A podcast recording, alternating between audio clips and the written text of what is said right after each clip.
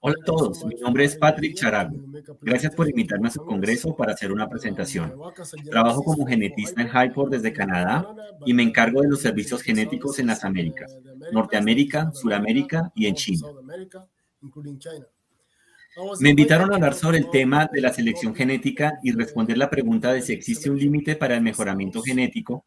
Y al tratar de responder esta pregunta, quiero decir que quizás no exista un límite aún en lo que se relaciona a selección porcina.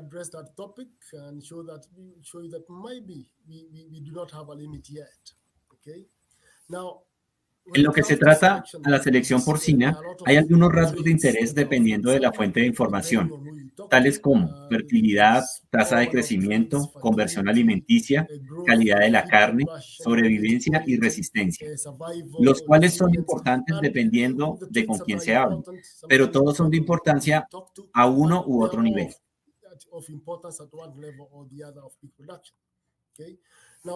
Si miramos atrás alrededor de los años 1960 y comparamos el desempeño de los cerdos en ese entonces con su desempeño actual, Vemos que se ha alcanzado una mejora significativa si se tiene en cuenta, por ejemplo, la prolificidad, pues se pasó de alrededor de 14 cerdos destetados por cerda al año a un aproximado de 30 que tenemos hoy en día y muchas de las otras características acá mostradas, tales como conversión alimenticia y cantidad de carne magra que se puede obtener por tonelada de alimento.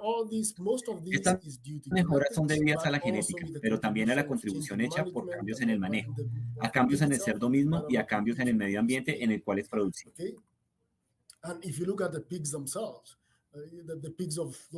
Y si miramos la constitución del cerdo de esos años, podemos notar que en ese entonces los cerdos de antes eran grandes, redondos y gordos, uh, comparados con los cerdos de hoy en día, quienes son más delgados y fuertes con constitución diferente. Entonces podemos decir que hemos hecho una gran diferencia y logrado un cambio gracias a la genética.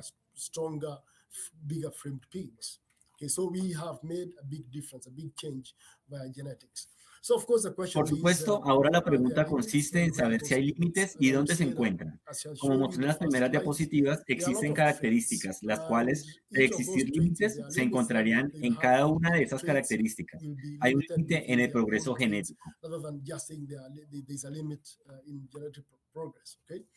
And where I would start is by this equation that we call Voy a empezar por la pregunta simple que indica que el progreso genético, que está representado como AG en la diapositiva, está determinado por cuatro criterios. El primero de los cuales es precisión de selección, que indica qué tan seguro se puede estar cuando se dice que un animal es el mejor entre 10, que sin duda es el mejor ejemplar. El siguiente es la intensidad de la selección, que se refiere a la fracción de animales seleccionados de la totalidad que se tiene. Por ejemplo, se podrían seleccionar 1 de 100, 12 de 100 o 50 sobre 100. A menor número de proporción seleccionado, la intensidad de selección es mayor. La tercera es llamada la variabilidad o mediación genética. Puedo asegurar que este es un valor más significativo. Este indica qué tan diferentes son los animales en comparación a la población que se está estudiando. Si todos son clones o clones genéticos, no va a existir una variación genética. Pero, por supuesto, en términos de producción, este no es el caso. Así que existe variación genética. Y el último criterio se refiere a intensidad generacional y describe la mayoría de las especies como la edad de los padres cuando los hijos nacen. En los humanos esta edad es 30 años, en cerdos es de alrededor de un año, resaltando la importancia de la variabilidad genética, ya que esta es la más importante en la selección genética, ya que no se puede hacer una selección sin que exista una variación genética, no se puede hacer una selección cuando todos los animales son iguales. Se necesitan diferentes genéticas para que se logre una selección. Because you cannot make a selection where there is no different variation. You cannot make a selection where all animals are the same. You need differences. You need genetic differences to make genetic selection. Okay. Now, there could be limits or we can discuss limits uh, by different traits. So I've just picked a few traits to, to address in this presentation. Pueden existir diferentes límites genéticos de acuerdo a las características o podemos nombrar algunas características para desarrollar el tema de la presentación. El primero de ellos es la capacidad uterina. Uh, ¿Existe un límite para el número de kilos que el útero puede cargar en una cerda? La pregunta aquí es, ¿Cuántos cerdos pueden caber en ese espacio limitado? La otra pregunta se refiere a los lechones, ya que pueden nacer varios cerdos, pero hay que tener en cuenta que necesitan alimentarse. ¿Podemos optimizar el número de tetas útiles al incrementar el número de neonatos? La última pregunta se refiere a la uniformidad, la variación del cerdo más grande al más pequeño. ¿Qué tan diferentes son o tan uniformes son? La producción lechera, hemos seleccionado a las vacas por años y años para la producción lechera, pero no se ha hecho lo mismo en cerdos. ¿Será posible hacerlo? La resistencia a las enfermedades o resistencia. ¿Existen variaciones genéticas en esta área? No podemos olvidar que estas características están relacionadas genéticamente de una forma u otra y existe una relación. Okay, then of course we should not forget that these traits are related in some way or another genetically. Okay, there is a relationship. Como ejemplo voy a mencionar algunas características. La primera es el crecimiento y la gordura, pues los animales que crecen de forma rápida tienden a engordar. Esto es lo que llamamos una correlación positiva. Estas características van juntas y se incrementan juntas. El monto de peso a nacer y el número de cerdos en una camada, cuando se incrementa el número de cerdos en una camada, el monto de peso al nacer tiende a disminuir. Esto corresponde a una correlación negativa. El número de cerdos nacidos versus el número de cerdos destetados, cuando se tiene de cerdos muy pequeños, la tendencia tiende a ser también que el peso nacer tiende a bajar e instantáneamente tienden a morir más, siendo esta una relación desfavorable. También, cuando se habla de conversión alimentaria versus crecimiento, como lo hemos mostrado, los, los animales que, tienen, que tienden a crecer muy rápidamente deben engordar y su conversión alimentaria no es tan buena. Entonces, conversión alimentaria y crecimiento van juntos. And growth, then you have they, they tend to go to go together. Okay. Now, Uh, Las compañías deben crecer. Uh, Uno de los mayores productores en Norteamérica mostró un reporte en el cual refleja las sensibilidades financieras. ¿Cuáles son los criterios reales que determinan el éxito financiero? Estos se muestran en la diapositiva, basados en el precio del maíz y el precio de la soya.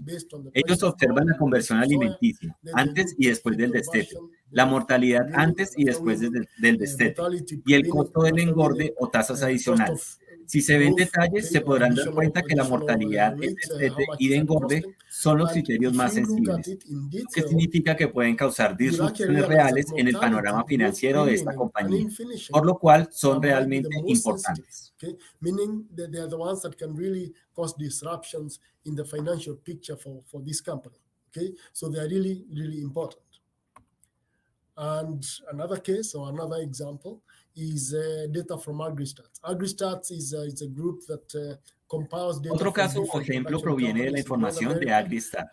Ellos se encargan de comparar información de diferentes compañías productoras norteamericanas, su valor agregado y en su análisis. Ellos se fijan en las cinco factores de éxito financiero o rentabilidad más importantes. Si uno se fija en estas cinco áreas, las dos más destacadas y que se mencionan en la diapositiva anterior son mortalidad antes del destete y la mortalidad en engorde.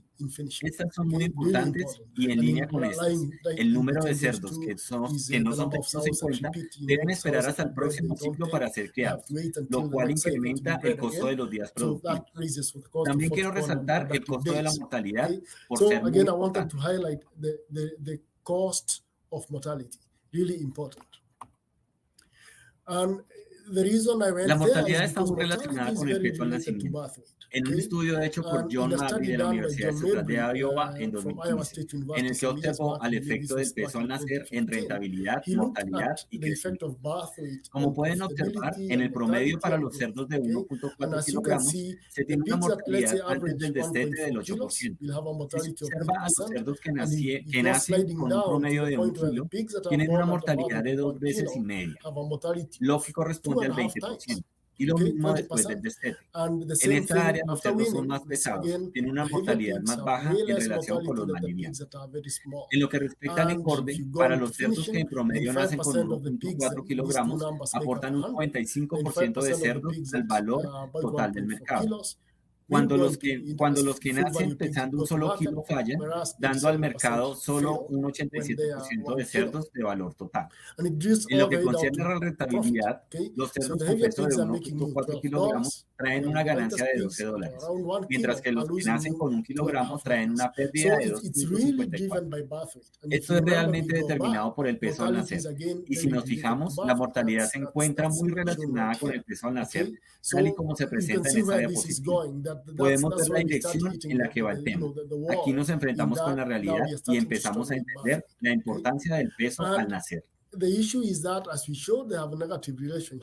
El problema es que cuando se refleja la relación entre el peso al nacer y total de nacidos, mortalidad y total de nacidos, y se incentiva a incrementar el total de nacidos pequeños, lo que sucede es que cuando ese criterio se incrementa, el total de sobrevivencia sigue bajando. La dirección deseable mostrará un mayor cambio, pero desafortunadamente este cambio es negativo. Mientras que se incrementa el número de nacidos, así lo hace el número de muertes debido a que son más pequeños. Lo que sucede aquí es que mientras que la camada se incrementa, se tendría un mayor número de cerdos más pequeños. We should not be surprised. Again, this is showing the same thing. Uh, this is again from actually from our own data in Hypo, uh, as, as the number of total bone has gone up among the purebreds, you know, Lo cual no debería sorprendernos. Esto proviene de mi propia información en Hypo. El número total de nacidos se ha incrementado. Asimismo, lo ha hecho el porcentaje de lechones que tienen menos de 800 gramos. Se puede observar una tendencia entre los números a ser más variables. Al preguntarse por qué esto ocurrió, cuál sería el caso, podemos ver que si se incrementa el tamaño de la camada, ¿Qué le ocurre al peso total del nacimiento? El peso total al nacer, que corresponde al peso de todos los lechones nacidos, más que un promedio corresponde a un total. Y podemos ver que cuando el número de lechones nacidos asciende también, lo hace el peso total al nacer, entre 27 y 30 kilos. Empezamos a llegar al pico. Si se va más allá, lo más probable es que el promedio de peso de nacimiento de los lechones se incrementará, pero se iniciará un punto crítico en el que se tendrán cada vez más lechones pequeños, entre más numerosos sean los mismos. and you get more and more small pigs and in that case as you squeeze in more and more in you get more and more small pigs cuando mencioné las diferentes características y límites, nos referimos a la variación del peso al nacer. Esto se ve reflejado en la diapositiva. Vemos que cuando el total de nacidos sube, la variación que se refiere a la diferencia entre los más grandes y los más pequeños, y de acuerdo a la distribución, se puede observar que esta se incrementa. Asimismo lo hace la del tamaño de la camada, presentando cada vez menos uniformidad lo cual se traduce en lechones cada vez más pequeños. Uh, non-uniformity, okay? And that usually translates to small, more and more smaller pigs. So what the desire would be is that you get less variation. Lo deseable sería tener una menor variación. En este ejemplo podemos observar lechones nacidos con pesos entre 400 y 500 gramos o 2 kilos y medio. Hay algunos muy grandes y otros muy pequeños.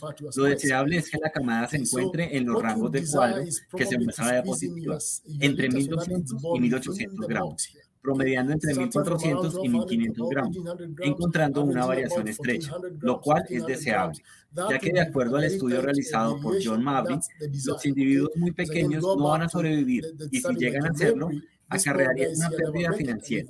Entonces lo ideal es que se encuentren en el rango deseable con mejor sobrevivencia y mejor engorde. Again, the other trait we talked about was milk yield. Okay, the ability of sows to produce milk. La otra característica a la cual nos referimos fue la habilidad de las cerdas para producir leche. Esto se basó en un estudio hecho por la Universidad de Ghent, en Bélgica, alrededor de 2016. Una de las compañías de referencia fue Hypo. Podemos observar que entre las diferencias genéticas hay una habilidad diferente de producir leche. Podemos ver que en las diferentes columnas hay una diferencia de casi 700 gramos de producción de leche. De hecho, en lo que respecta a la concentración de grasa o calidad del calostro, se ve alguna variación y recuerde que indiqué que se puede hacer una selección siempre y cuando exista variación. Nos encontramos hablando de límites y quizá no haya límites acá ya que no se ha trabajado bastante en temas de producción lechera. Y al existir variación, existe una oportunidad de hacer selección y no observo limitaciones a este respecto.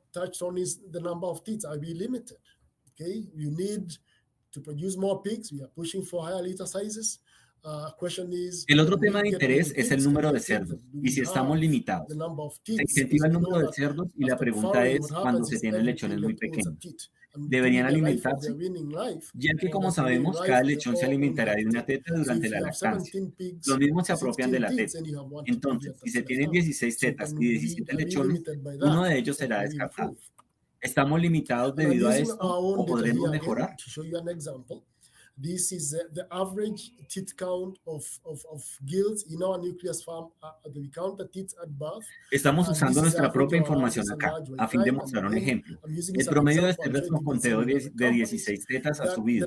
Las cerdas con números más bajos, entre 3 y 14, han disminuido. You can see they are going up on average over time. The, the lower numbers, like the 13s and 14s, have been going down. Lo que se ha logrado es incrementar el número de tetas en la, en la raza Landran, también como en Lars White. En promedio, los números menores entre 3 y 14 tetas han bajado. Lo que se ha podido lograr es que incrementemos los ejemplares con más tetas en ambas razas. Y hoy en día su promedio es de 16 tetas. De hecho, cuando se obtuvieron estos datos, la mayoría de las cerdas tenían 16. Acá volvemos a la cuestión de si existe o no un límite. Probablemente no lo hay, pero lo que no es posible incrementar es el espacio entre las tetas, porque cuando hay espacio, la teta presenta un mayor desarrollo de la glándula. El otro tema a tratar se refiere a la sobrevivencia y la resiliencia. Lo que se refleja en la diapositiva corresponde a datos que obtuvimos y que muestran diferencias en la proyección de vida de los cerdos, asumiendo que ciertos individuos tienen diferentes tasas de sobrevivencia. Por ejemplo, tenemos algunos individuos con tasas de sobrevivencia muy alta, entre 92 y 93%, y se muestra un individuo cuya progenie y sobrevivencia corresponde solamente a entre 70 y 71%. Decimos que hay variación. Asumimos que puede ser un problema debido a la genética, en lo que respecta a que también la progenie de diferentes, de diferentes individuos sobrevive. Enfatizo que cuando hay diferencias, como en este caso, podría haber selección genética por sobrevivencia y debería ser una posibilidad. Este es un ejemplo proveniente de nuestros colegas de la rama de la ciencia aviar, el cual muestra si tienen o demuestran diferentes niveles de anticuerpos en su sangre.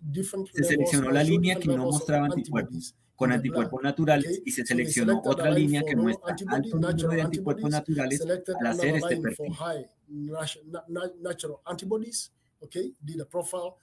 this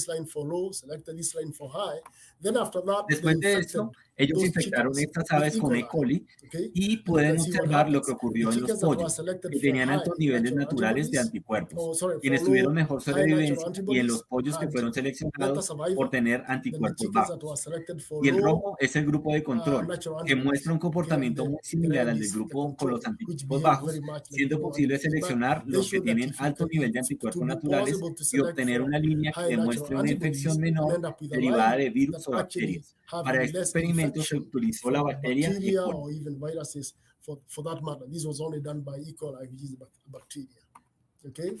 He desarrollado las diferentes características para mostrar que continuamos mejorando a pesar del interrogante de si existen limitantes biológicos. Lo que muestra en mi diapositiva de conclusiones es que existe aún variación genética para la mayoría de características. Y recuerden, por favor, que al haber variación, la selección genética es posible.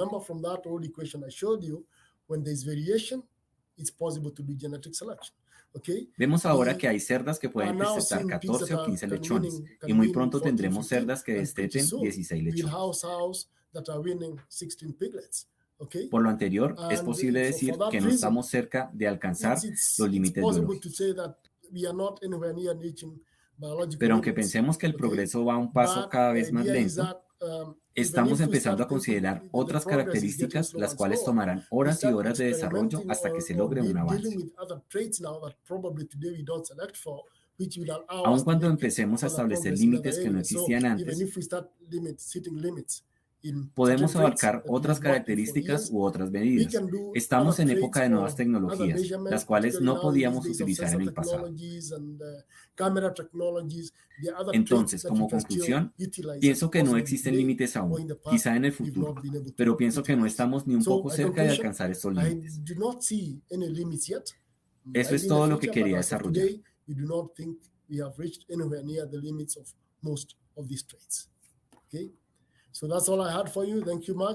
Muchas gracias por su invitación y espero que haya sido capaz de al menos responder una o dos preguntas. Gracias.